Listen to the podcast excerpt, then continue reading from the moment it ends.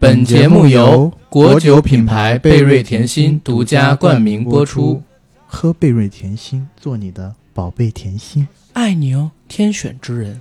它要裂开了，你看。但你为什么要天选之人是什么？吃鸡就是天选之人啊，你不知道吗？吃鸡之后有一个从天而降的标，上面写“天选之人”。当然了，可能是不同的游戏不同的标火。你刚刚还在录吗？我刚讲，我刚讲的那段骂人的话也录进去了吗？是的，我我我整个裂开呀！哎，你看我到时候会不会剪进去吗？啊，Hello，大家好，欢迎收听我们这期的硬核电台，我是没有在阿里上班的阿甘啊。对啊，我是 AD 钙奶。大家好，我是小千，非常高兴有人在空中和大家见面。然后这期节目呢，大家听到了一个新声音，这个新声音就是坐在我跟 AD 旁边的小千老师。小千老师来跟大家详细的介绍一下自己。嗯，大家好，我是这个影控 MCN 的负责人，也是全球观影团的主理人。呃，欢迎大家多多支持硬核电台。吓我一跳，我以为你一上来就要 Q 硬汉枪神呢。虽然拿了钱，也不需要这么卖力气。对对对对，但是是小千儿拿了钱，我跟 AD 我俩是没拿钱啊。对对对对对。但是我们做了这这期节目，你拿的钱也可以分给我们一点啊。是，话糙理不糙，没毛病。啊，但是小千儿不是说现在有二十多个偏方欠的钱的吗？啊，是的，这个可以透露吗？我们，我们觉得你要不然现在就一一把那偏方的名字念一遍，我们剪不剪进去？对，剪不剪剪不剪进去就看阿甘了。我觉得我还是不念了，这样的话可能以后就没有生意了。对对对对，然后我们今天呢是把小千儿请到了我们的节目的录制现场，然后和 AD 我俩一起聊一下他最近刚接的一个片子《硬汉枪神》。为什么要聊这部片子呢？是因为我跟 AD 啊在前天啊还有昨天分别看了这部电影，都觉得特别好看。而且呢，这片子有很多值得聊的点，比如说有史以来开分最高、豆瓣评分最高的网络大电影，有史以来最多这个影视圈内的人转发的网大电影，可能除了这个叫什么《少林寺德宝传奇》之外啊，因为一个是夸，一个是骂，我觉得都是挺值得大家去聊一聊的。而且最关键的一个地方是哪儿？这片子。居然啊，在影院停工的当下啊，发了出来啊，可以帮我们的听众朋友们，或者说我们的影迷听众们一解不能看到好电影的相思之苦。所以，我们银河电台赶快来找到了小千儿，到我们的节目现场来录制这一期《硬汉枪神》的节目，给大家推荐推荐这部片子，是吧？嗯，谦哥表表态吧。其实《硬汉枪神》这部电影，我在这个接手这个项目之初。我其实说实话，对这个项目的期待没有这么高哦，因为根据所谓的啊这个从业人的经验，网络电影虽然一直这几年在喊这个网络电影精品化，包括说在这个今年的这个春节档，它也有喊这个网络电影春节档，嗯，但是实际上，呃，网络电影春节档的两部电影，大家也都看到了这个表现，确实说跟呃从业人的期待跟市场的这个回报，其实是有巨大的这个差距的。那硬汉枪声，我觉得最宝贵的就是说，从故事，再到这个演员的演技，影片的这个画面的调度和特效上，都是一个中规中矩且这个很用心的一个作品。那其实，在当下院线电影啊，也很少有这个佳片，再加上这个网络电影，很多电影称不上精品化制作的这么一个大前提下，硬汉枪神的这个难能可贵就体现出来了。小强，我就问你，你看我们俩这聊天状态，然后你这么说话，你别扭不别扭？啊，我不别扭，我就是因为我讨论事情，可能我会稍微正经一点，我就一会儿注意一下啊，不用不用注意，不用注意，这就是谦哥，就是嗯，生意人吃饭的家务事儿，对吧？得要表现的正经一点，要不然，对吧？你这个偏方看不上，偏方都觉得啊，那都胡来事儿，就跟阿甘一样，这个能能找我们。我说咱们最近怎么这么惨呢？什么都没有。对呀，正经点儿，正经点儿，而且又加上你这名字，不是跟国内某知名导演重名，就是跟阿里的某一败身败名裂的这种高管重名。哎，能不能改一个名字？我这我这你以后就叫阿刚好。我这真的解释一下，我是一个全职主播，我从来也没去阿里上班，更何谈去做阿里的 P 八啊？最近几天有人在我的微博。在我这个节目的评论区里边，嗯，然后跟我说，哎，我是不是那个阿甘？其实我姓刘啊，具体叫什么名字，大家呢就就就就就就他叫刘德华，我叫刘刘啊，俗称盲刘，大名叫阿甘啊，大家记住这就行了啊，还是得做这么个解释。然后今天聊《硬汉枪神》这片子，不开玩笑说啊，是因为我跟 AD 真的挺喜欢这片子的。对，呃，其实我知道这个片子还是 AD 推荐的，他有一天。在就是在咱们录上一期节目的时候吧，星期六啊，大前天。然后在录那期节目之前呢，我陆陆续续在这个朋友圈里面，首先是优酷和阿里的朋友们在转这个电影的海报，我当然不以为意了。你知道，就是电影圈里面自己的公司转自己的海报太正常了，都是自卖自夸呗，个个都是王婆。我当时心想，你不就是个网大吗？有什么好看的？嗯。第二天早上。一起身，哎，眼睛一睁开一看，我说，哎，这风向有点不对啊！一个网大能有多大的力量啊？花了多少宣发费啊？怎么这么多？我这个朋友圈里面知名的编剧老师都在转呢？因为你知道，编剧对于一个故事的要求是很高的。那当一些我认为我心里觉得是国内的一线编剧在主动的转这个电影的时候。而且还不是一个喜剧编剧哦，嗯，是一些，呃，首先我看到了好几个，然后有做大的重量级的那种商业片的编剧，还有一些真的是比较文艺一点的编剧，偏作者表达性的编剧，他们都在说，哎，这是近几年来他看到的故事层面上相当不错的一部电影吧。我们就把“网络”这个词先往后放一放。首先，它是一部电影，我觉得啊，然后我就勾起我的兴趣了。然后我在呃下午开播之前，我就紧急看了四十分钟。我越看越觉得，我说，哎，这片子不上院线真有点浪费了。因为它从就从我的角度来看，它的制作还挺精良的，甚至说比一众院线电影的制作要好，只好不差。呃，我指的是哪些院线电影啊？就譬如说，我去年底看到的《温暖的抱抱》，呃，《温暖的抱抱》，我对，呃，或者是大大红包啊之类的电影。当然，我觉得《温暖的抱抱》它的制作费应该挺高的啊，挺高的。但是呢，我怎么呈现出来就那么差啊？我也是不太清楚，可能制作费都给了腾哥了啊。然后，呃，大红包，我觉得它的制作费肯定是比较少的。啊，然后最后得到两亿多的票房。那部电影呢，虽然评分不太高，我自己还是比较喜欢的，就比较搞笑。嗯，我就就反正没什么大的意义，就是搞笑就完事儿了啊。所以我看了以后，我真的是挺震惊的。而且我在猜想，这个网络电影它的成本应该也高不到哪儿去吧？我不知道谦哥这对它的成本这方面。有没有一个大致的概念，或者有没有听别人说过？呃，网络电影，即便是说行业喊出来这个网络电影精品化制作之后，这个口号之后，呃，网络电影它的这个普遍的这个制作水准，因为我不是硬汉枪神的这个出品方，我只是正好跟这个项目有合作，嗯，那我没有办法得知硬汉枪神的这个制作费用到底是多少，但是从我了解的行业内其他的这种可能分账票房还不错，嗯，或者说这个回报还不错这个网络电影来看。大部分网络电影的这个制作费用，可能现在高一点的是两千万以内，嗯，就是说便宜点的可能几百万就能做，是对。而且其实我是觉得，我不知道就是 A D 跟阿甘怎么看这个网络电影精品化的这个这个事儿，因为其实我作为一个从业者，我是觉得真正能担得起网络电影精品化，其实还是要从去年开始，嗯，因为有几部电影可能是引起了这个大众乃至说。呃，突破了影迷圈层的这么一个讨论，你说分别是这个《倩女幽魂》《人间情》啊，因为据我理解，这部电影是一个准院线级的制作，原本是打算在院线上上的，但是后来可能是因为疫情，它就在这个互联网上去上映了。但是它的营销打法完全是一个院线电影的打法。是，其次也是优酷播出的一个网络电影，叫做《定情剑》。嗯，这个《定情剑》是网络电影里面很少有的这种，嗯。大大大古装，然后是讲秦朝哎时期的这种战争的这种网络电影，它的这个作品的唯一优势是剧本很扎实，特效呢也比较就是说尊重观众的智商。其次是它的这个主演是这个《还珠格格》里的这个蒙丹，对这两个电影是我觉得去年第一部。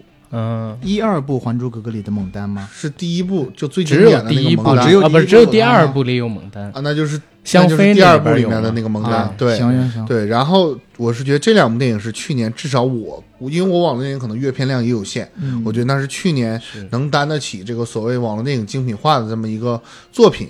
那你像今年年初，我我我不知道，就是你们有没有注意到啊？有一个片子是叫这个。呃《兴安岭猎人》啊，哎，这个片子，因为我作为一个东北人，我来看就是。呃，他从编剧上这个故事上来讲，可能相对来说薄弱或者简单一点，但是他是有呃发人深省的一个结尾的。对他可能在一些一众五花八门的网络电影的这个题材故事里面是比较正能量的。嗯，其次是这个东北的民俗传说，啊，老爷子的演技确实非常的突出。你说这一个人把这一个剧带到这么一个高度，也毫不奇怪。是这个片子的服化道也很扎实。那你再到我们今天聊的这个硬汉枪神，嗯。就是说，这些片子我觉得是担得起网络电影精品化的这个名声的。对，那我觉得这个非常好啊，就是刚好是补到我们的短处。因为我实话实说，我去年网络电影的阅片量，中国网络电影啊，大概为零吧。不好意思啊，你只代表你啊，啊，只代表我。好，然后今年网络电影的阅片量，我突有了零的突破，我说。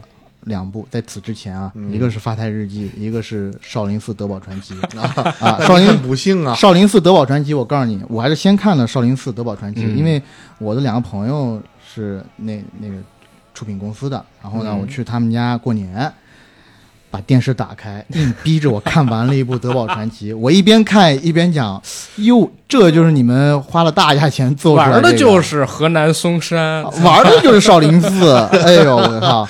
然后那个疯了，看，哎，他的导演不是神话那个导演吗？唐季礼。对，但是但是这个好像问了一下，唐季礼可是片场说话的还是王宝强？在唐季礼可是拍出了急先锋的唐季礼哦。啊，是是，没有没有，我我这么跟你说吧，王宝强是片片场肯定是有一定的话语权，但是你不要把唐季礼老师现在想的有多高尚了啊，现在也不行了。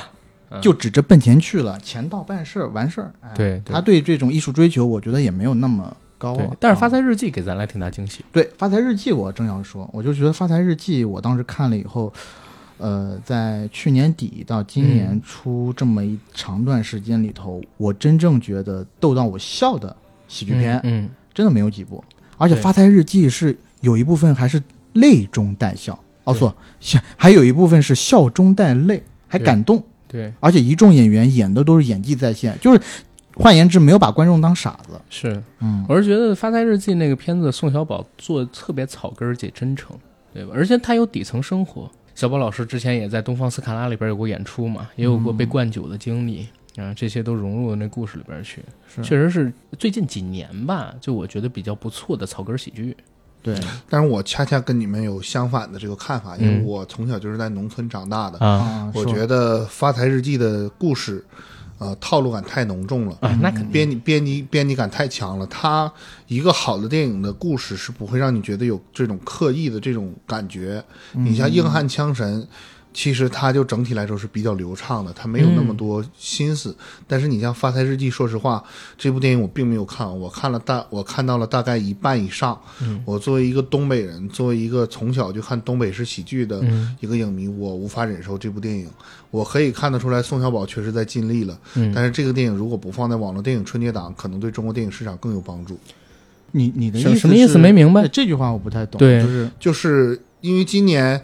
中国电影，你不能只是辩证的说中国电影约等于中国院线电影，中国电影也包含中国网络电影。我们先暂且先不提中国的网络电影跟国外的流媒体上的网络电影有多么大的差异，那我们只是说从中国电影的这个更好的健康发展上来讲，既然行业内或者说很多大的平台有意喊出来网络电影春节档这个概念，那你就真的得上一点硬货。真的说能提起来这个网络电影春节档这个概念的这种硬货，小千说的这个我可以理解。对，嗯嗯啊，就是他觉得《发财日记》规格上。还达不到那个量级，但是我们俩其实看的是，就是能让我们笑这件事儿呢，它真的是最近几年国内的，你不管是院线还是网大喜剧，而且如果《发财日记》算不上，那德宝那是什么玩意儿啊？对，就是我们我们忽略掉这部电影就好了。对对，嗯，关于这个网络电影，其实去年还有一部片子，小千应该提一下了。去年有一部在这个豆瓣上边也算是出圈的片子，叫《双鱼陨石》。哎，对对，这个片子我刚才是把它漏掉了，对不起啊，各位。这个《双陨石》其实我也看了，我是觉得这个片子，我我当时看完之后，我内心第一想，我说我操牛逼！我当时我就，我为什么这个反应呢？因为我是一个为爱鼓掌，对我是一个非常资深的，我不能说很资深啊，我是一个非常喜欢看科幻片的一个影迷。嗯，那我觉得首先《双鱼陨石》它是个网络电影，对，但是它它在科幻这一块做的还不错。而且成本极低。对，但是它能做到一个相对来说比较基本的一个逻辑自洽。对，那很多科幻片是做不到逻辑自洽的。哦你就拿最近这个国外的一个网络电影《嗯，明日之战》啊你不要考虑你这个现在的人穿越到过去会不会引起时间的流动，我们就过去拯救未来就好了。我当时我人真惊了，哎，这么大成本的一个片子，它不能讲究基本上故事的逻辑自洽。他其实说了一点呢，就是说你穿越到未来的人，你在未来的那个时间点，那个人必须是死掉的，嗯这样子呢就不会产生那种所谓湮灭的那种效应嘛。万一你看到你自己的本体，是可能会产生某种的大爆炸什么之类的。对对，啊，但他那个当时的初衷做了，也不是往网络发了，他一开始做也是 Skydance 做成院线电影的发的嘛。克里斯普拉特，对不对？嗯然后加上这么大的制作，它制作怎么的也得两亿美元左右吧？一点七，一一点七，一点七亿，嗯对不对？那特效又有，对吧？故事我说不下去了，反正就是，反正就是你如果要 要上院线了，对吧？你买张票进去看，亏不亏，那就在于你自己了。对啊对，但是说回那个双鱼陨石，双鱼陨石其实是你特别常见的那种知乎反转故事、科幻反转故事，然后给拍成了一哎个，电影。双鱼陨石是那个彭加木的那个双鱼玉佩什么之类的他。根据这个为原型改编来的故编的，事，对，对哦就是复制人、双玉佩算是国内中国国内比较知名的都市传奇了。没错啊。哎，我怎么感觉一讲到这个网中国的网络电影，我知识就这么贫乏，你俩知识就这么丰富？因为去年它啊真的是破圈因为我，们两个 网络电影这一块，我真的只关注东瀛那块的一些网络电影。东瀛 现在都看超了，你还东瀛？你 我我不看我我不看，我只看一些 flag 什么。那个也不行。啊我星期五啊要跟一个台湾朋友见面，嗯台湾朋友呢就在那个一个台湾的电影制作公司叫、哦叫麻豆，麻吉底加。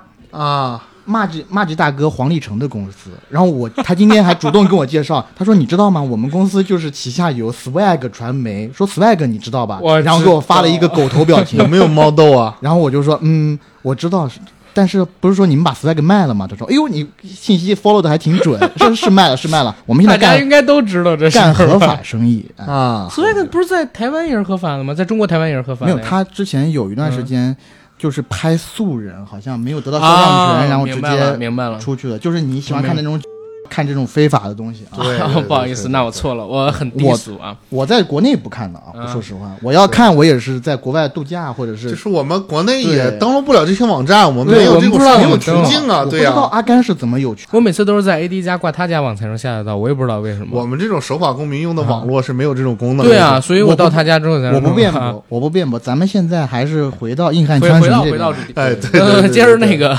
双鱼陨石说啊，对对对，对，双鱼陨石它当时出了一个圈儿之后，就是小千说的那个《倩女幽魂》，然后那部片子应该是袁华做的《燕赤霞》，当时也是分账票房过两千万，对吧？好像那部片子小千你们公司应该也是跟他有一个合作。啊，对，这个都被你发现了。我发现我们真的是没认识之前是前两天你跟我说的。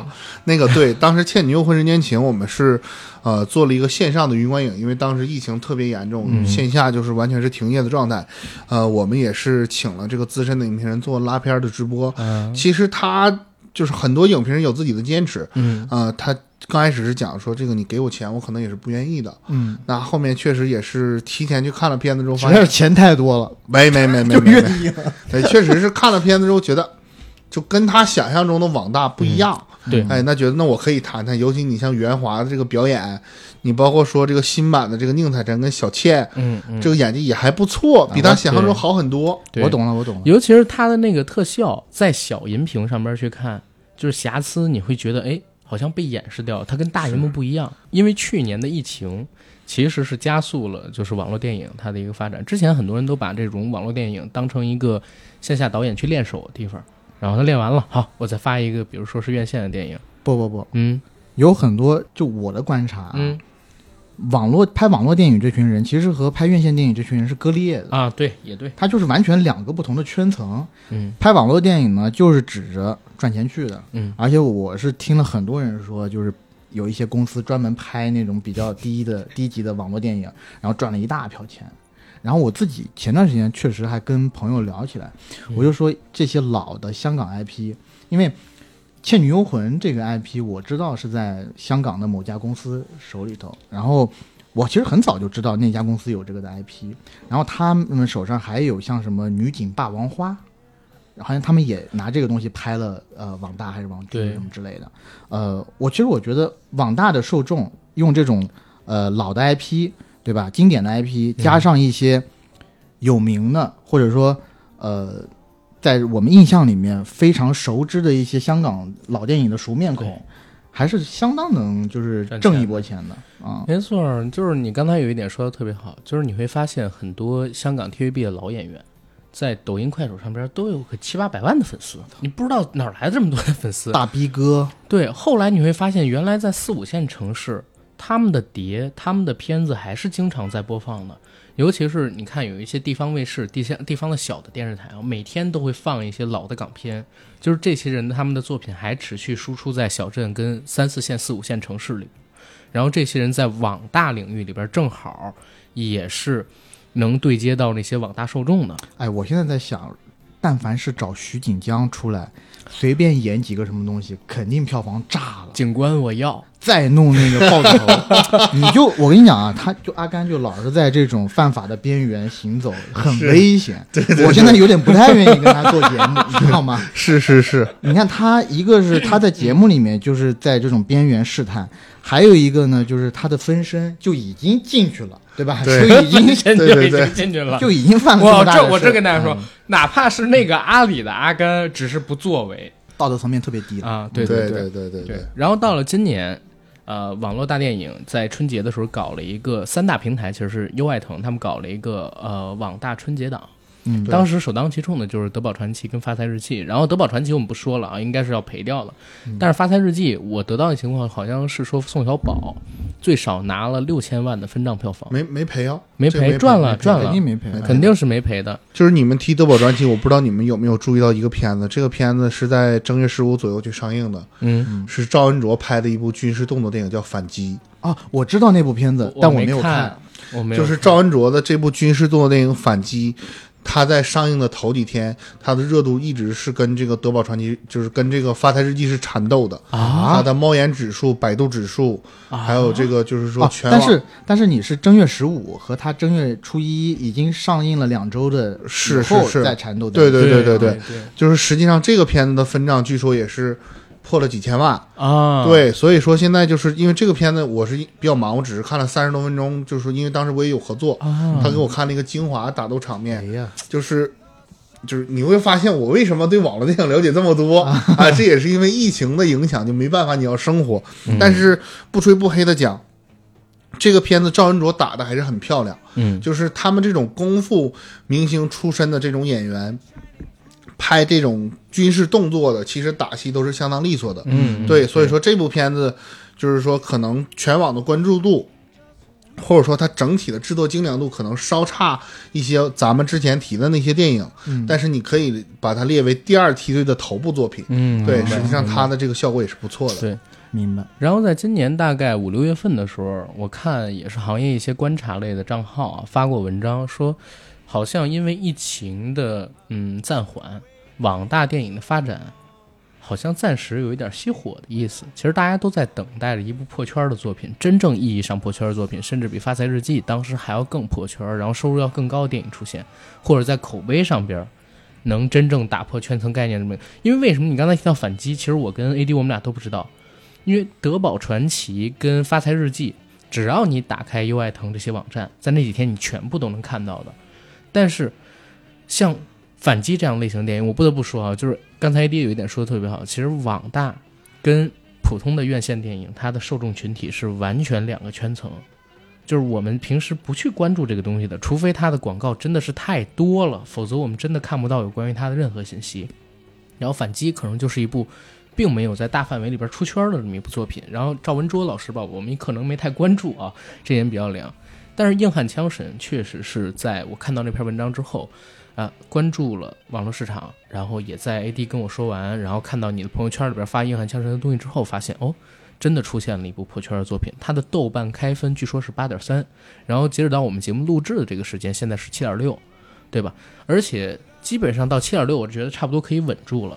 就是七点六是一个什么水平？嗯，在去年到今年上映的院线电影里面，国这也是一个头部的，对，非常就是说市场反馈非常好的电影。如果按它的开分来算，应该是今年所有的上映的国产片里边开分最高的。没错，对，呃，当然了，这是一部网大，但是我们哪怕把它网大都算上，对吧？它依旧是分最高，因为网大现在七点六的我都不见得有不是，现在是七点五。哦，现在是七点五了，是吧？那短短的时间里边，它又降了零点一，但差不多，我觉得也可以稳住了。然后这部片子刚才，我觉得这个逻辑完全是错误的。刚刚你看不到半小时降零点一，那我就觉得这个这个分数差不多可以稳住了。你这个我觉得这个片子绝对不会掉落七分的。我也觉得是，这片子不会掉七点三，我都觉得就是它这个质量应该还是 OK 的。然后刚才我在咱们录节目之前，我还特地看了一下猫眼。猫眼上边显示它的分账票房是刚刚破了千万，然后现在热度值呢是八千九百多，然后最高的时候也是突破九千的，就是九千的一个热度值，在这平台上边算是很热很热大爆的一个东西了。然后这片子昨天我跟小千聊的时候，我还惊了，是在哪儿？它不需要花六块钱去看，它是只要对很神奇，朋友们，它只要是优酷的 VIP 就可以直接看，我真惊了。我自己觉得它是因为自己没有大的明星咖。所以不敢开放这个花六块钱，或者说花几块钱去买票看这么一件事儿。他要万一真是弄了，可能第一口碑也不会出来，嗯，第二呢，他也达不到现在这么一分张票房。我觉得像这种，其实我对这种中国网络电影的这种呃商业模式不是特别的清晰啊，呃，是不是他在呃，就是像他这种量级的电影，然后确实像那个阿甘讲的，然后里面也没有任何的明星，然后像这些。导演啊，也是比较年轻的导演，像他们这个制作团队整体在跟优酷谈的时候，就处于比较劣势的地位。就譬如说，我不知道是每个电影都有这个权利，说我在你上，然后我。必须得让人家花六块钱才能看，还是说这个也是优酷给你的一个认可？据我了解，据我的了解，应该这个现在网大主要是两种模式。嗯，第一种是说，呃，我在开拍之前，我本子出了，我就先去找优爱腾，我去获得你们的这个资金支持。嗯，你们对我的项目进行一个评级，你们评完级，我们也认可之后。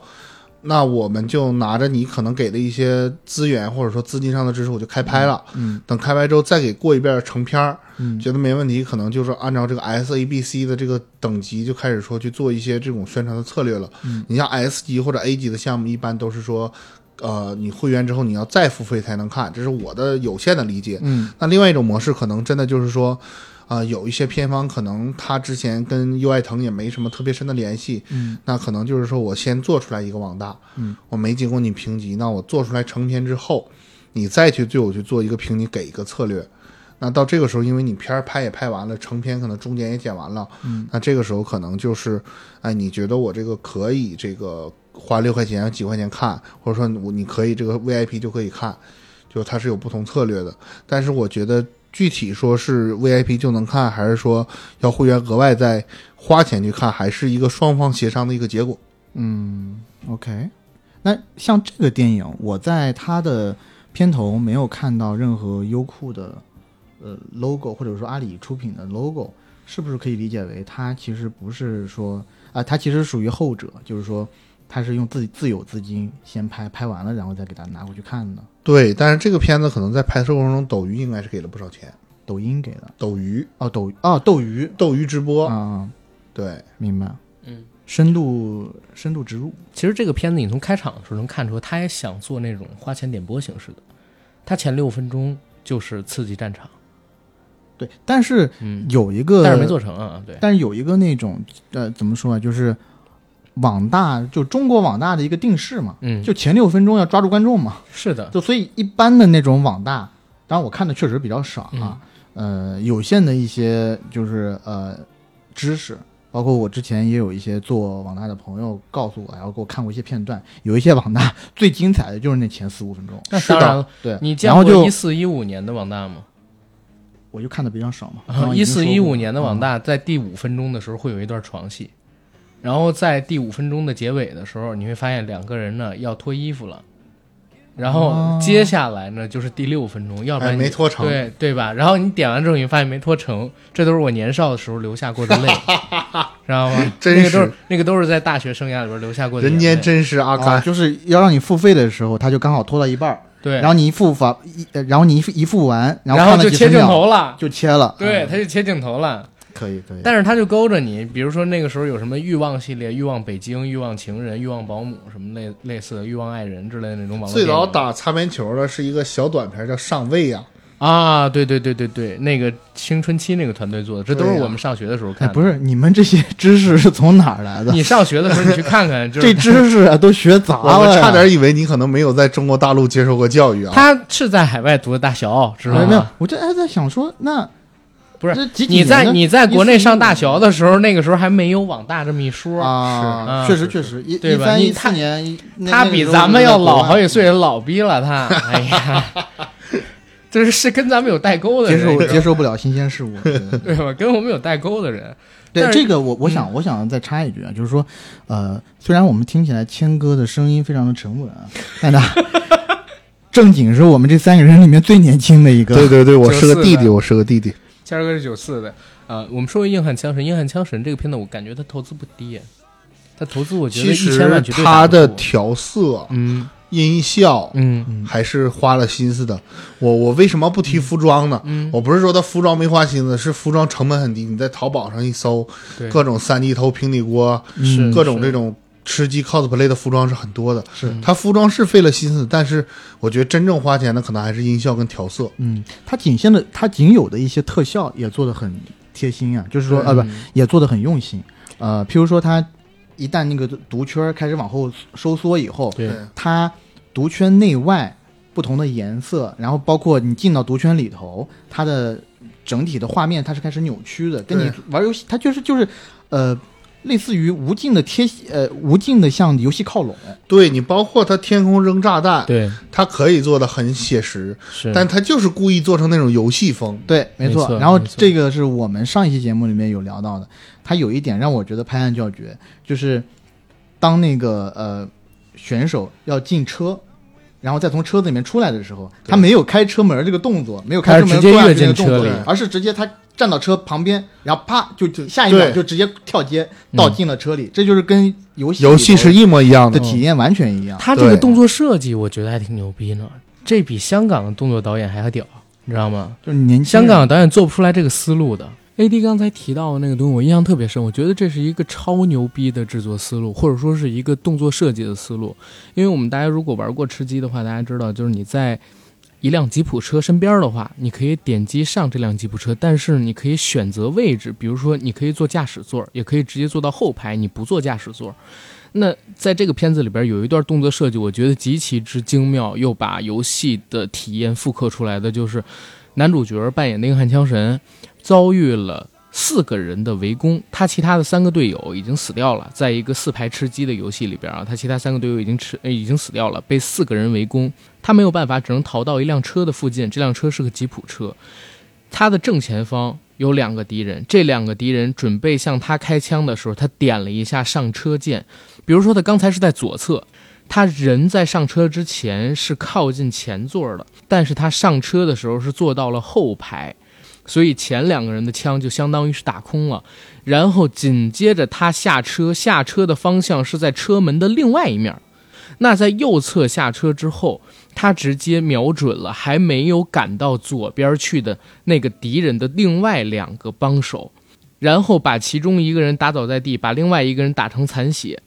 另外一个人要向他射击的时候，他又点击了一下那个驾驶键。这一次呢，他坐到就是这辆车的前排的驾驶座上，然后点击快速下车。所以在左边那两个人正准备跑到右边去打他的时候，他以迅雷不及掩耳盗铃、响叮当人不让世界充满爱你没商量之势啊，又到了前座的左边下车了，开始把他们两个人打倒。因为这两个人还在跑到右边去的过程当中没有反应过来，这个时候已经有三个人倒地了，还剩下最后一个人在车的右半侧准备往左跑来打他，他又窜上了车，这次呢坐的还是后座的位置，然后又从后座的位置下车到了车右侧，把最后一个人也打倒，单人刷四人成功。这整套的动作完成的时间，在这个电影里边最多十秒钟，甚至都不到十秒钟，极其漂亮。而且，如果大家玩过吃鸡这个游戏的话，应该知道，你点上车的时候是不需要开车门的，人是凭空消失，然后出现在这个车座的上面。在这部电影里边也是一样。男主角当他进行上车的操作之后，人也是凭空消失，所有的子弹都落空。然后他坐到车里，车能帮他挡一两发子弹，然后再从车里边下来，也是凭空从车上消失，又出现在车的右侧。这一整套动作设计，我觉得是我今年看过的最新颖，或甚至不能说是今年，就是近几年看过最新颖的动作设计。在策划的难度上边，一点儿也不比《战狼》或者说《怒火》它的这个动作设计差。我说的是思路上。就是他的动作指导一定是一个特别懂游戏的人，才能够设计出这么符合当下年轻人玩的游戏真实体验的动作设计。对，我觉得就是年轻人，尤其现在能拍游戏的这些，你要是没玩过游戏，你咋拍？你你就是因为他游戏场面特别逼真。对他最后影片结束出了一个小字儿：本片所有游戏场面。啊，无任何影射，有这个皆为实拍，都是实际拍摄，没有意思说影射市面上任何一款游戏。对，然后大家就在这开笑说，腾讯《南山必胜客》马上就要出来了，等等等等。这儿我必须得跟大家说一下这片子的剧情啊，嗯，因为咱聊了快四十分钟了，你知道吗？还没有说这片子剧情。不过也好，那就是怪你啊。不过也好啊，因为有很多的听众是不喜欢听剧透的。然后现在啊，我们即将进入剧透环节，跟大家讲一下这片子剧情。透了啊，透你们了。这片子剧情呢很简单，其实开场就是一个真人吃鸡，啊，对吧？如果大家玩过，比如说手游上边的《和平精英》或者之前叫做《刺激战场》，都应该有看到过类似的场景：一个人苟在一个房间里边，突然朝另外一个人打了一个九八 K，爆了头，然后天上呢突然哎落下了一个大箱子，你打开这箱子里以后出了一只鸡，然后等等等等，你是个天选之人，获得第一名。然后你在这部戏的一开场能看到的是真人扮演成了游戏角色。然后镜头的视角是挂在这个人的背后，模拟游戏里边的第三人称视角，这样去拍摄的一个呃实际枪战画面吧，对吧？男主角呢，他的网名 ID 叫硬汉枪神，是一个斗鱼的吃鸡游戏主播，然后他是一非常小的主播啊。虽然打得特别好，但是根本没人给他刷礼物。然后男主角呢，有曾经比较辉煌的电竞履历，他曾经是有望拿到 CSGO 全球顶级赛事冠军的一个电竞团队当中的主力选手，但是因为当年在进行比赛的时候，他的前妻。凭空消失了啊！生完孩子之后，据说要去打工，但是几年杳无音讯。他不知道什么原因，就去找前妻了，错过了那一次的比赛，导致他们这个队伍散了。之后，他的人生呢也走向了低谷。这是游戏一开场的一个设定。男主角和自己儿子相依为命，两个人的生活呢是过得非常的清苦，租住在特别破旧的出租屋里。有这小朋友非常可爱，长得跟我小时候特别像。我回头给你们看这照片。你可别祸害人家了。他的工作长大会长成你这样，真的，我惊了。像刘德华不好吗？两个人的生活呢，也是非常的清贫吧？啊，每天呢就是吃一点青菜，喝一点散装的袋啤。然后这个故事的取景地，应该我没有猜错的话，是在青岛。因为我看弹幕上面有很多人都说啊，这是青岛的什么地儿？这是青岛的什么地儿？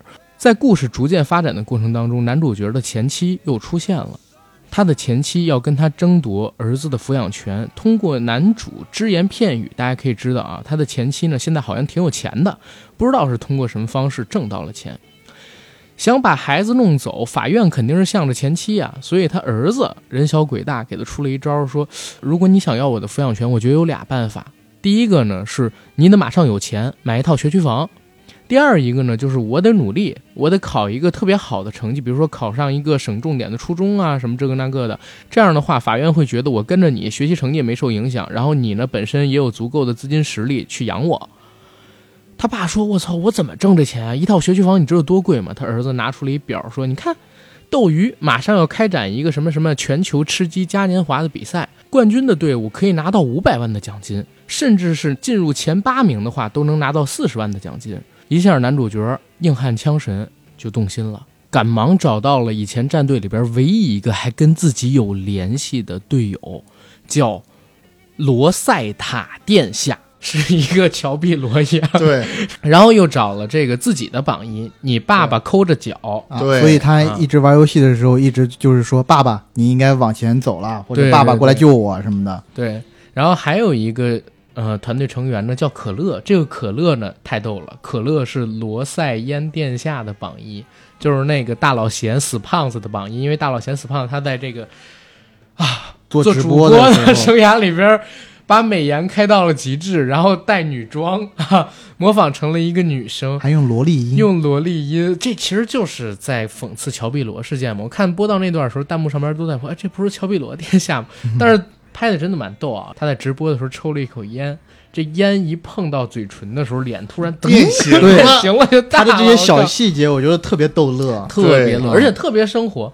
这一段也有原型，这一段有一个斗鱼的女主播，呃，我忘记名字叫什么的，也是长得特别可爱。然后有一次她吃馄饨，然后喝馄饨汤，把那碗贴近了脸，结果正喝馄饨汤，她的脸噔大了整整一圈儿。我真惊了。这段视频你们自己可以在 B 站上面去搜，B 站上面好多这种视频。然后他其实就是你要是常看直播的话，嗯你会发现，像这些直播主，有的时候一边给你直播，他其实是要抽烟的，对但他抽烟的时候都是把头歪向这个屏幕的另外一边，然后在屏幕之外抽一口烟，然后又回来，可能吐口气啊什么的。对，在这个片子里边，这样的场景很多。对，而且，其实这片子里边最让我感动的一点是什么？你知道吗？嗯是他们一一个团队四个人集齐了之后，到大老贤的家里边，然后一起去练，对吧？嗯一起去配合，一起准备这一场比赛的时候，大老贤指着自己的键盘对可乐说：“你看，这就是你送我的生日礼物，特别好用。”然后可乐连脚流下了眼泪，看着那个 Hello Kitty 的键盘，然后再看到两百多斤的那个现实生活中的罗塞烟殿下，就是大老贤。我操！而且大老贤是个男的，啊对大老贤是男的，满满脸的胡渣子，两两百多，这就应刻了一句话，叫什么？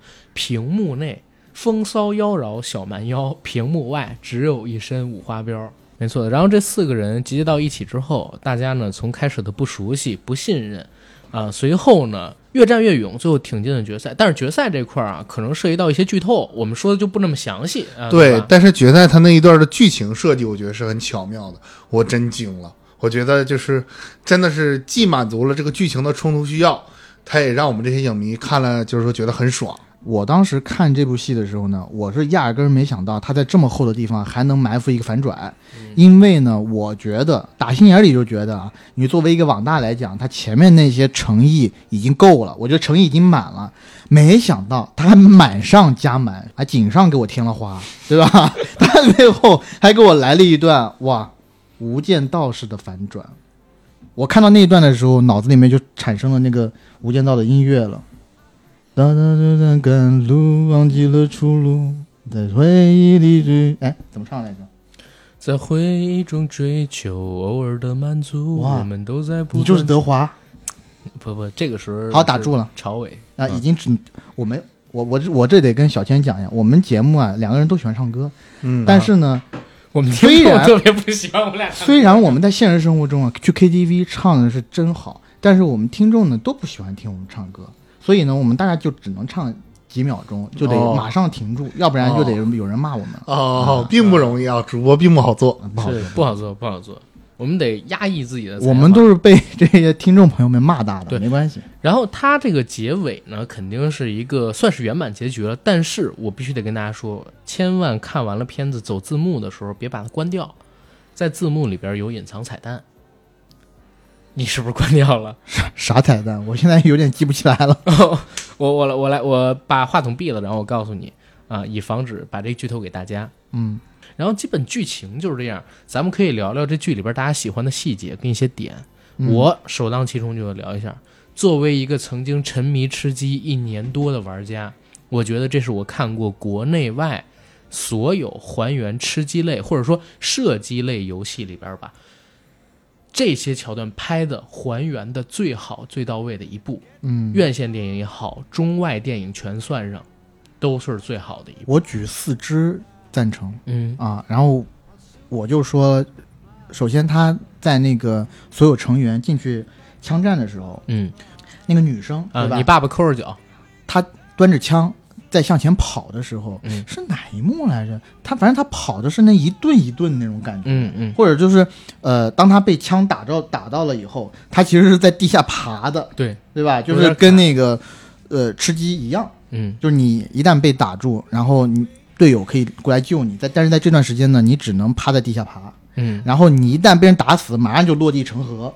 对。变成个盒子，然后别人还过来舔舔你的舔你的包，对对，然后他们而且舔包的时候得一下一下蹲，哎对，对吧？然后他们在一起就是呃分东西的时候，嗯。其实也没有那种要把所有的装备，哎，他有这段吗？有，他们分东西是把那个东西直接就突然摆到身前啊。啊，不是，他们直接就出现在身前，啊啊，就是他们用剪辑做的，明白明白明白，就是也是跟那个电呃也是跟游戏里都一样的。对，就是把东西甩落下来，然后所以就直接出现在了身前。嗯。而且在这个游戏里边，因为我我自己是真的觉得啊，这个拍摄团队，我不说有没有五指，他们的导演一定特别懂，或者说特别爱玩吃鸡类的游戏，尤其是手游上边的《刺激战场》或者说《和平精英》为啥？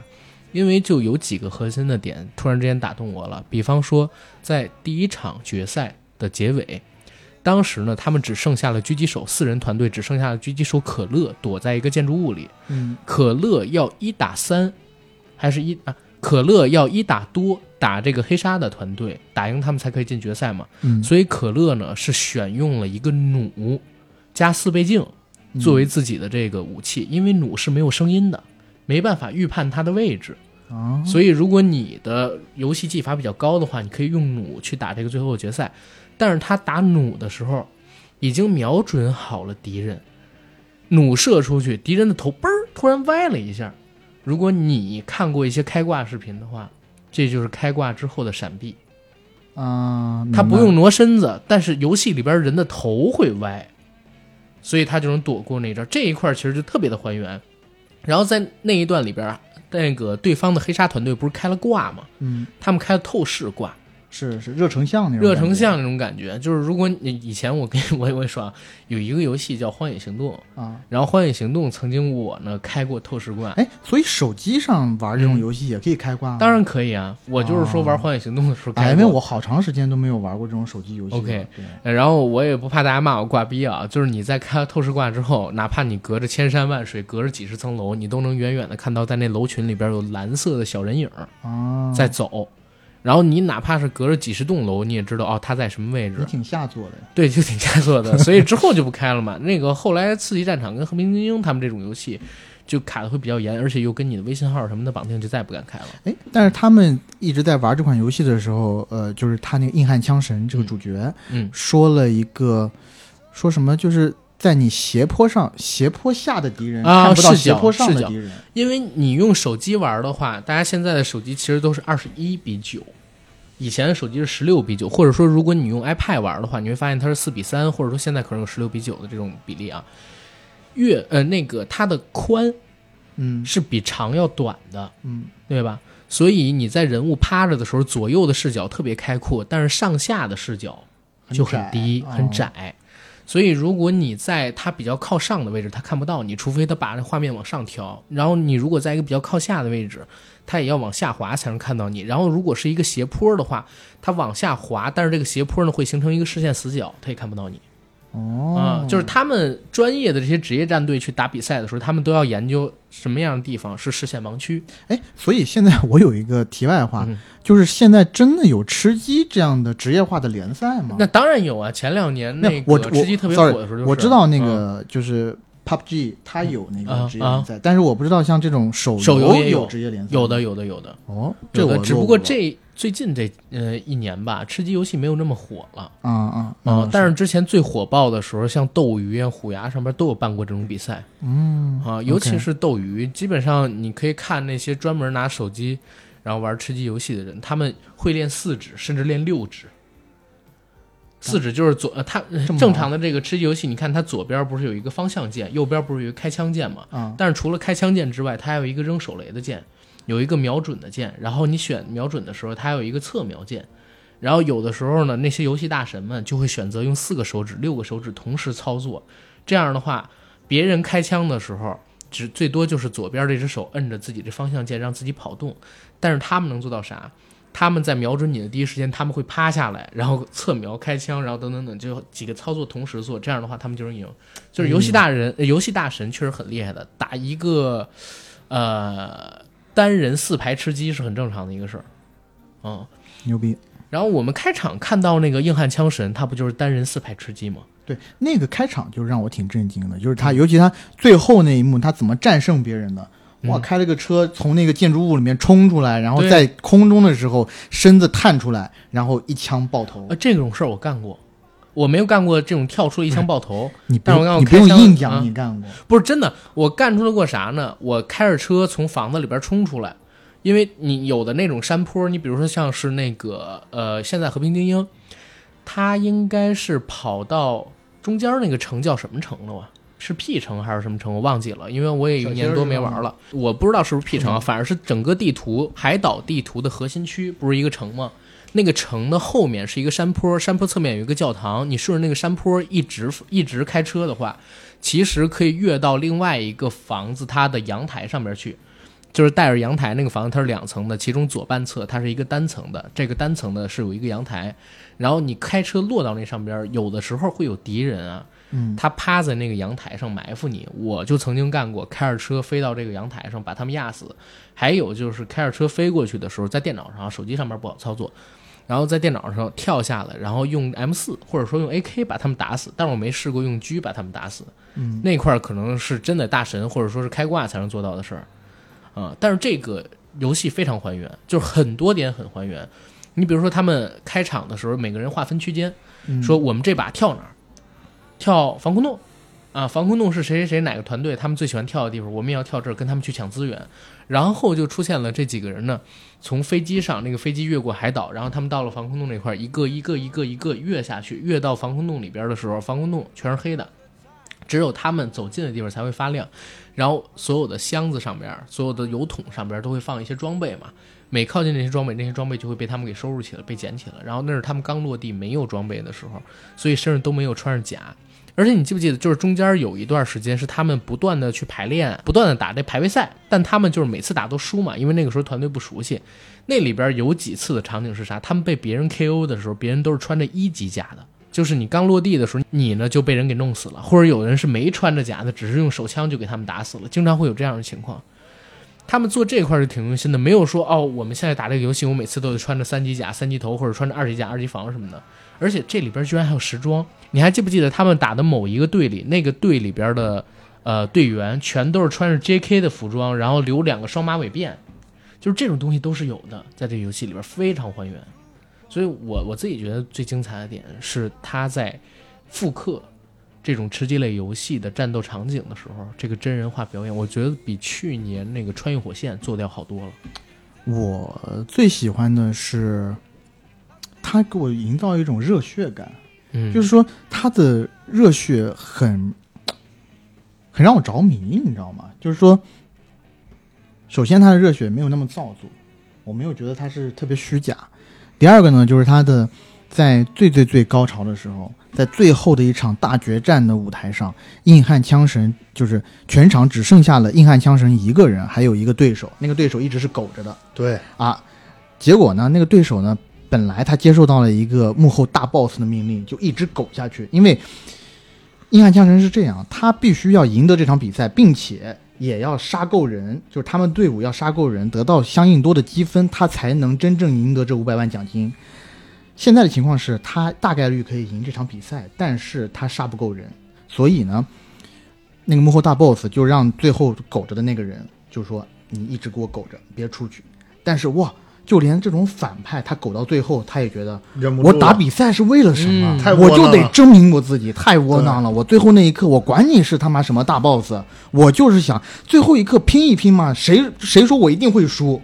就对，就在那一刻，连一个反派他的热血。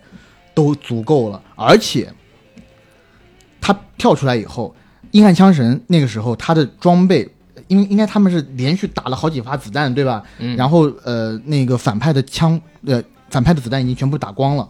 这时候硬汉枪神啊，然后这时候主角也决定我丢枪。对我，我尊敬你，尊重，我给你尊重，我 respect，知道吧？就是 real talk respect 那套，就玩 rapper 那套了，对吧？对，real shit。然后呢，就把甲啊什么东西也都脱了，两个人掏出了最至情至圣的一件圣物。平底锅，平底锅，我我他妈真惊了，平底无锋，大巧 叫什么？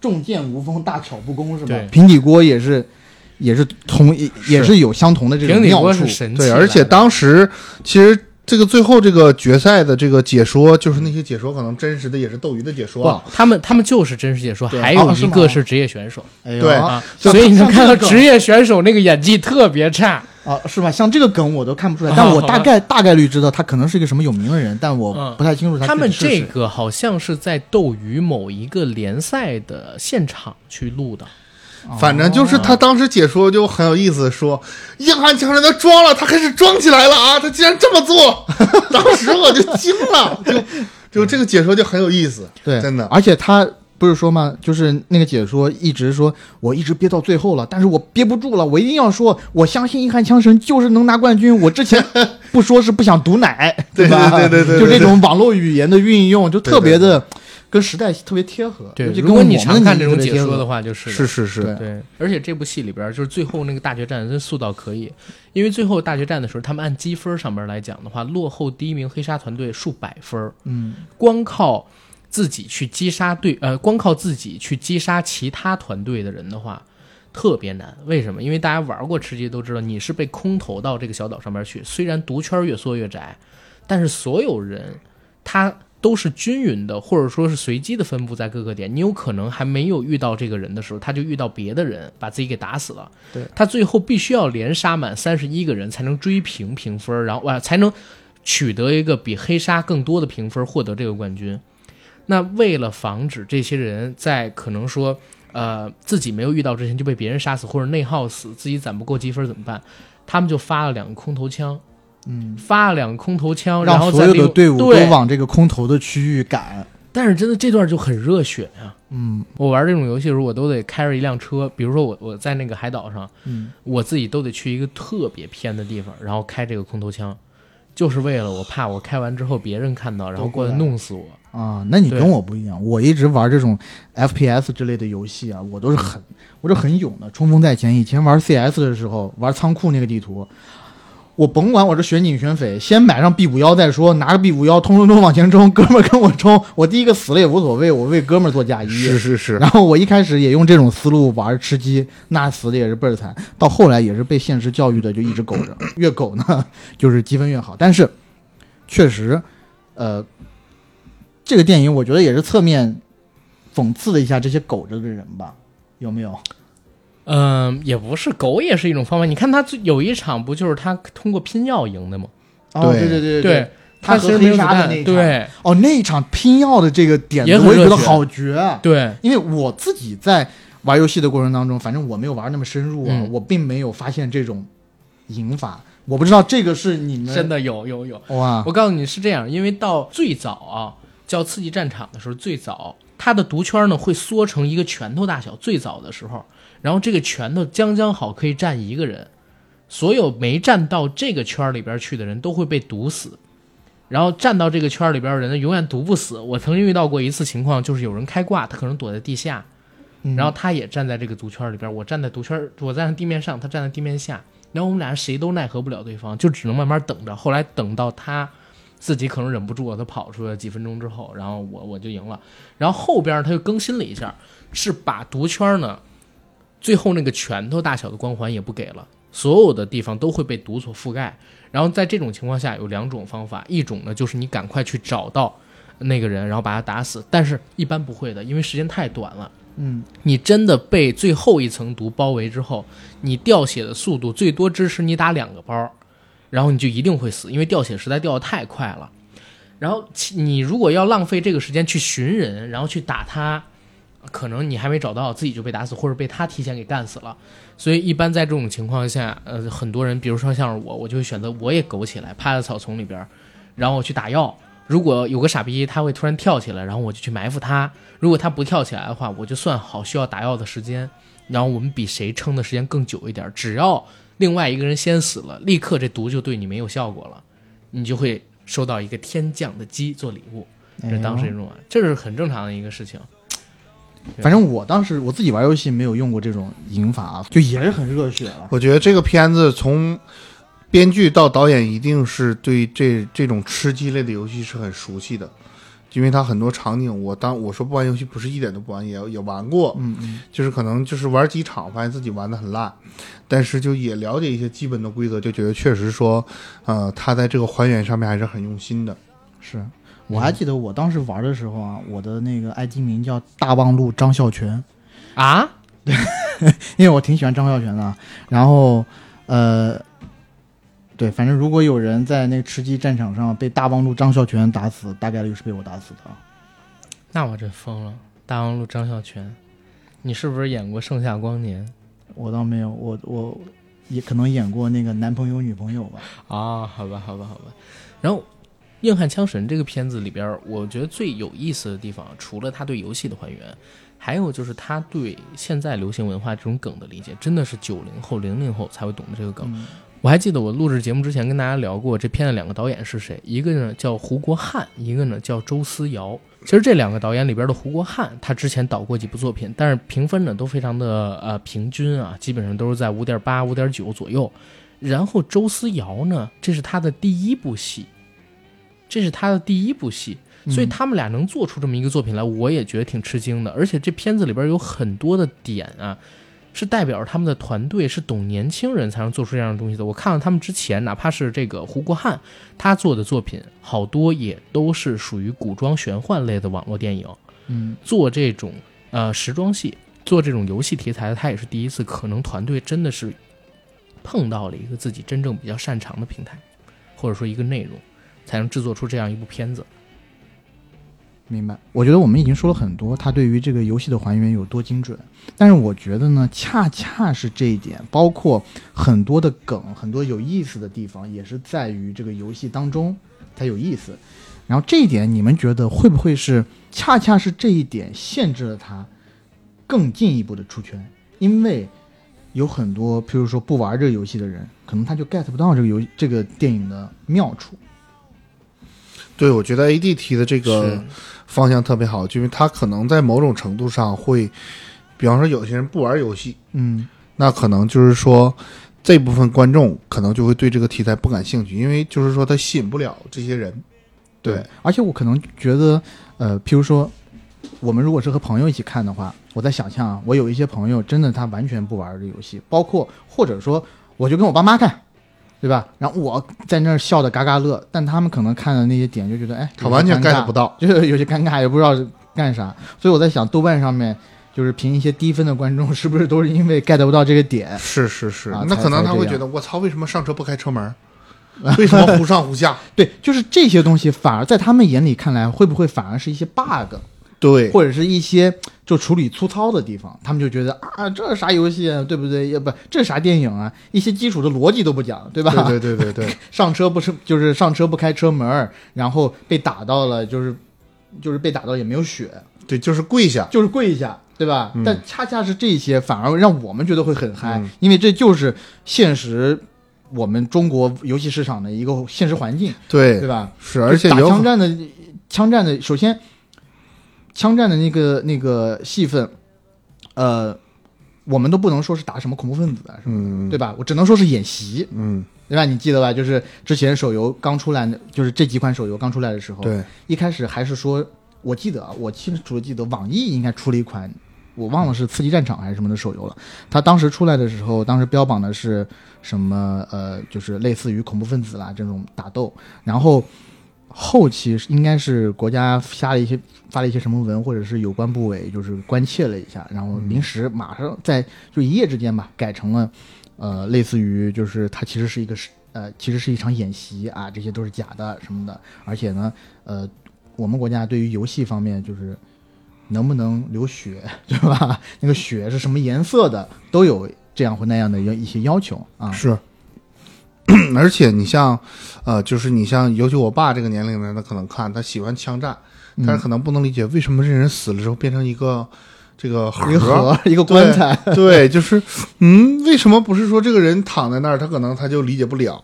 对，我觉得这个可能也是这个电影的一个局限性。不过就是总体而言，确实说这个硬汉枪神他。呃，在这样一个时期吧，你不能说他对线下电影有多大的助力，嗯，但至少他对于这个影迷或者说大众对网络电影的这个呃呃怎么期待或者对期待或者说网络电影的这个内容的这个精品化的程度会起到一个非常正面向的作用。嗯，对，嗯，但是我我现在也在想啊，我回头我再去看这部电影，其实我当时看的时候呢。从故事层面上来讲，我还是觉得它有老套的地方的。它其实就是一个就是父子情为内核，更外里呢是兄弟情或者战友情的这么一个戏。它的这些主要角色的这些原始冲动呢，除了我觉得主人公的这个危机处理的好一点，因为他切实的会丧失掉自己孩子的抚养权，其他那三个配角就是他那三个队友。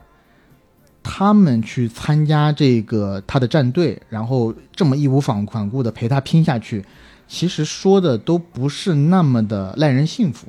就这五百万的奖金是要由这个主角拿过来买学区房的。那么其他三个队员从这场活动里面，从这场比赛里面，他们可以拿到什么？就他们也分不到钱。当时承诺的是分一些钱，但是这个比例其实也没有讲清楚。其实。呃，很多故事都经不起推敲，但是这个这个故事就像你讲，它很经典，呃，那有的时候其实就是现在就国内外其实都会有这个问题，嗯，有的时候中规中矩反而是很难得，嗯，对，有的时候可能中规中矩反而是大家想要的，或者我我个人理解啊，我倒不觉得大家是想要这种中规中矩。我觉得是它的节奏非常紧凑，而让你觉得，就我一直觉得，呃，就是我最近看了几部片子都有这个问题，嗯，就譬如说你说《白蛇》，它的故事其实也不太能经得起推敲，就《白蛇二》啊，《怒火》，同样的毛病，它的故事非常的经典啊，经典到甚至你都觉得有些老套，对吧？但是他在某一方面做的特别好，某一点真的打透打足了，然后包括他的节奏也很紧凑，是。他在让你在很短的时间内，他有不停的东西去刺激你，新的东西去刺激你，带着你观众往前走，这样子呢，你观众在看电影的时候呢，其实不太有太大块的时间去回味、去咂摸前面的这些故事情节，它到底有没有联系，或者有没有逻辑，或者你更深层的去想，哎。他这么做是对的吗？他是一个正常人该有的反应吗？你没有时间，对，等你看完了，你再转头去想啊，可能有一些情节还是可以再雕琢雕琢的。但是呢，瑕不掩瑜，整体来讲，它还是一个相当不错的作品。对对对，其实我觉得你说的非常对，就是从去年到今年来讲，也可能是因为国内的这个呃成熟的啊呃足够优秀这种商业电影的储备。你包括说国外的这个好莱坞的这个足够优秀的、成熟的这种商业电影的储备都是下降的。嗯，那在这一时期上映的很多电影，我们不能说它不好，但是可能你对比一九年的一些商业电影，一九一九年以前的一些经典的这种作品而言，它可能确实某一方面相对较弱，但是另一方面可能就是说做的比较足。对我自己看这部电影的时候，我其实觉得它隐隐约约啊，觉得这个电影里面还是有一些。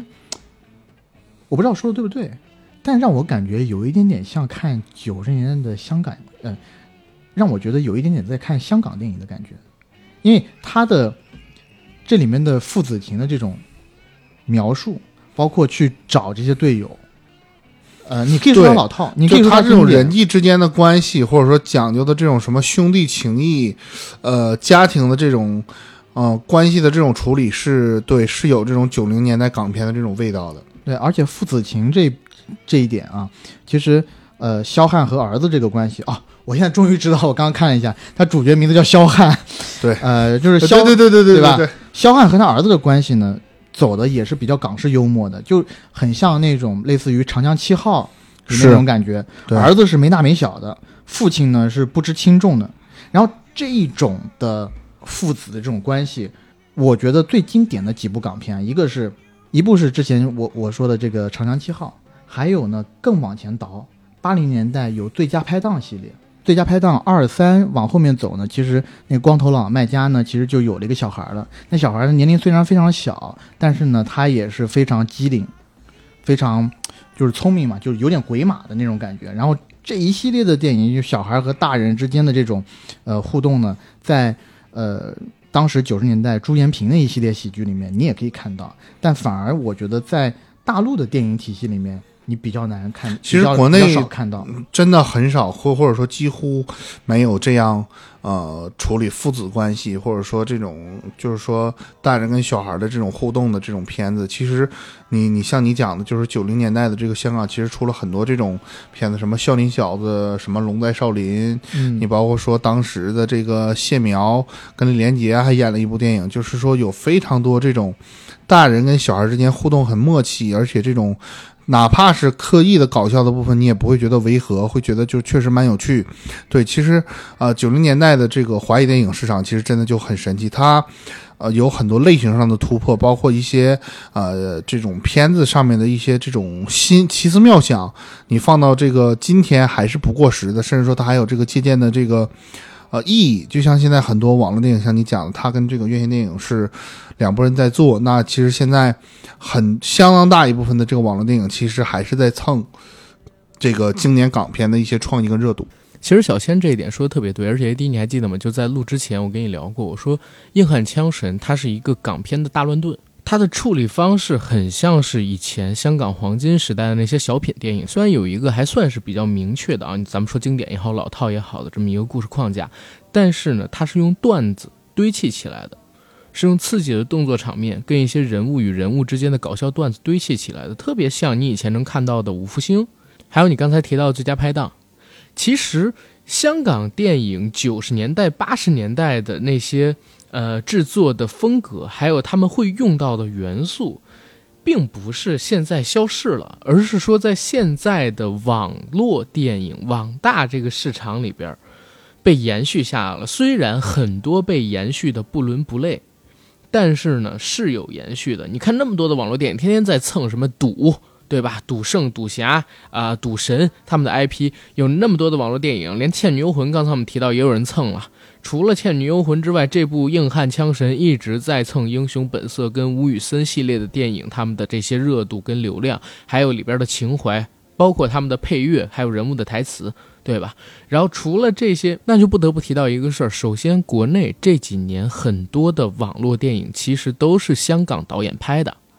很多香港导演在香港本地没有工作的时候，来到了大陆，来大陆呢就指导了一些网络电影。这个一些并不是很少的一些，是非常多的一些。就连王晶，在过去几年的时间里边，他挂名监制啊，或者说挂名导演，或者说挂名编剧、挂名出品的这些电影，加起来可能得有三四十部。新九品芝麻官什么的，我不知道你有没有听过。还有他和郑伊健合作的那部《我的极品女神》。所以香港导演他们很多人把八九十年代啊制作电影的那种气质、制作电影的那种模式拉到了现在大陆的网络电影市场上边来。很多国内做网大的导演团队跟公司都受到了他们这种模式或者说他们这种风格的浸染，而且这一套居然还在网大领域里边吃得开。我还记得咱们在节目的前半段里边特地有聊过，说小镇青年、四五线城市，甚至是农村地区，就是网大电影它最主力的观影人群。实际上，在他们生活的城市跟他们生活的空间内，香港电影，尤其是香港老电影，八九十年代的那批喜剧也好，武打片也好，还是一个出镜率非常高的影视作品出现在他们眼前。所以这批东西在网大市场上边是吃得开的。那硬汉枪神，刚才你说你觉得他为什么不上院线？我不是提了一个反对意见吗？我说从一开始我就认为他是要做一个网大，他前六分钟是这么设计的，包括他一开始。针对的观影人群，这部片子设计的时候，他们策划的时候，我相信肯定也不是院线观众，而是网大的观众。那他们就要堆积网大观众最喜欢的那些元素，出现这么多港片的致敬环节、港片的音乐、英雄本色这些我们最耳熟能详的东西，那就很不奇怪了。嗯，对。然后这一部电影，我当时看完，我马上就推荐给了我几个香港的朋友，推荐说：“我说，哎，这套片网大拍的不俗。”而且比很多院线的这种动作片还要好。总体而言，《硬汉枪神》的这个故事都是很很紧凑，节奏把握的很好。其实我我觉得我们今天就是聊这个《硬汉枪神》，你从这个题材，啊，它的故事、它的特效调色，其实也说了很多。我觉得，我我觉得我们今天应该给就是说咱们硬核电台的这个呃听友们或者说影迷们，就是说要做一个总结性的一个。讨论，就是我我觉得就是说我们要可能要认真的讨论一下这个硬汉枪神，或者说更多类似于硬汉电影的硬汉枪神的这样的电影的出现，它到底说对这个普通的这种观众，嗯，有什么影响？那它对中国电影市场，对这个中国的这个网络电影产业，它都有什么影响？我是觉得隐隐隐的有一种不安感。就当你看到网络电影可以达到这种成色的时候，那你院线电影得达到什么样的程度，你才能让观众，你才有资格、有理由说服观众，你买票、穿好衣服，然后搭上大半天的时间，待在电影院里，嗯，对吧？这个我觉得是从侧面鞭策了院线电影的创作者，一定要一定得做出好东西，你才能期待大家来看。因为网络电影已经在追着你屁股赶了，再告诉你后面拍拍最后的那一个人，告诉你，你知道吗？你拍的东西是傻逼。AD 说的这个很对，就是他确实给院线电影提了一个醒，就是他妈的网大能做成这个样子，你们这么多院线电影口碑评分那么差，当然了，这个《硬汉枪神》可能在整个网大里边也是一个评分的特例的这么一个作品。我们刚才也说了，这么多网络电影，一年几百部，甚至我都有可能觉得会不会有上千部，在网络上边发行。只有这一部开分有八点三，但人毕竟做出了。你院线电影今年上半年开分有八点三的吗？没有吧？张艺谋老师那个《悬崖之上》是开分最高的，也只有八点一啊。但是横在网大跟院线电影中间最大的一个鸿沟，最起码在中国是这样，就是盗版问题。我自己会认为，盗版问题一天不解决，中国的网大它永远做不到院线电影的规格。为什么？因为成本没有办法回收，你没办法放大的卡司、大的明星去做，除非你像宋小宝那样，我自己投，我自己发，这样的话可以。那我这些制片公司，我要它有何用啊？我制片公司做不了大片子，然后我每年可能说做一两部这样的小片儿嘛，你让明星去降片酬，明星也不干。现在市场已经把明星演到了，哪怕我们有限薪令啊，但是大家知道，明星是可以参与片酬分成的。明星是可以参与项目的收益分成的。如果真的是一个非常顶流的明星，然后他的片酬可能说拿个顶薪啊三四千万，再拿这个百分之十五左右的花红，他做院线电影的话是可以拿到过亿的。但是网大纯收入过亿的网大，我现在都怀疑到底有还是没有。哪怕是发财日记，我相信。就是他也没办法满足一个大的制片公司，然后他能做出来的一部大的院线电影，现在投放到院线市场能达到的一个收益。所以盗版问题一天不解决，这个鸿沟就永远都会存在。当然啊，还有一点我也得说，就是盗版问题不可能一直在中国会持续下去，总有一天它会解决的。那一旦解决这个盗版问题，而且我觉得时间可能会比大家预料的要快，可能五年。就会得到一个根本性的改善。一旦这个问题被改善了，网大一定会崛起，因为你有收入了。你哪怕你卖六块钱一期，我相信拿到一个纯的分账票房，到这种制片公司超过四亿到五亿的也会出现。但这样的变革出现，其实我觉得对制片公司其实没有太大影响，还是对影院有影响，因为制片公司它要出内容啊。只要他出好的内容，他不在院线发，他放到流媒体平台上面去发，也可以获得一个非常好的收入。对制片公司，我认为影响是不大的，反而是对影院的影响比较大。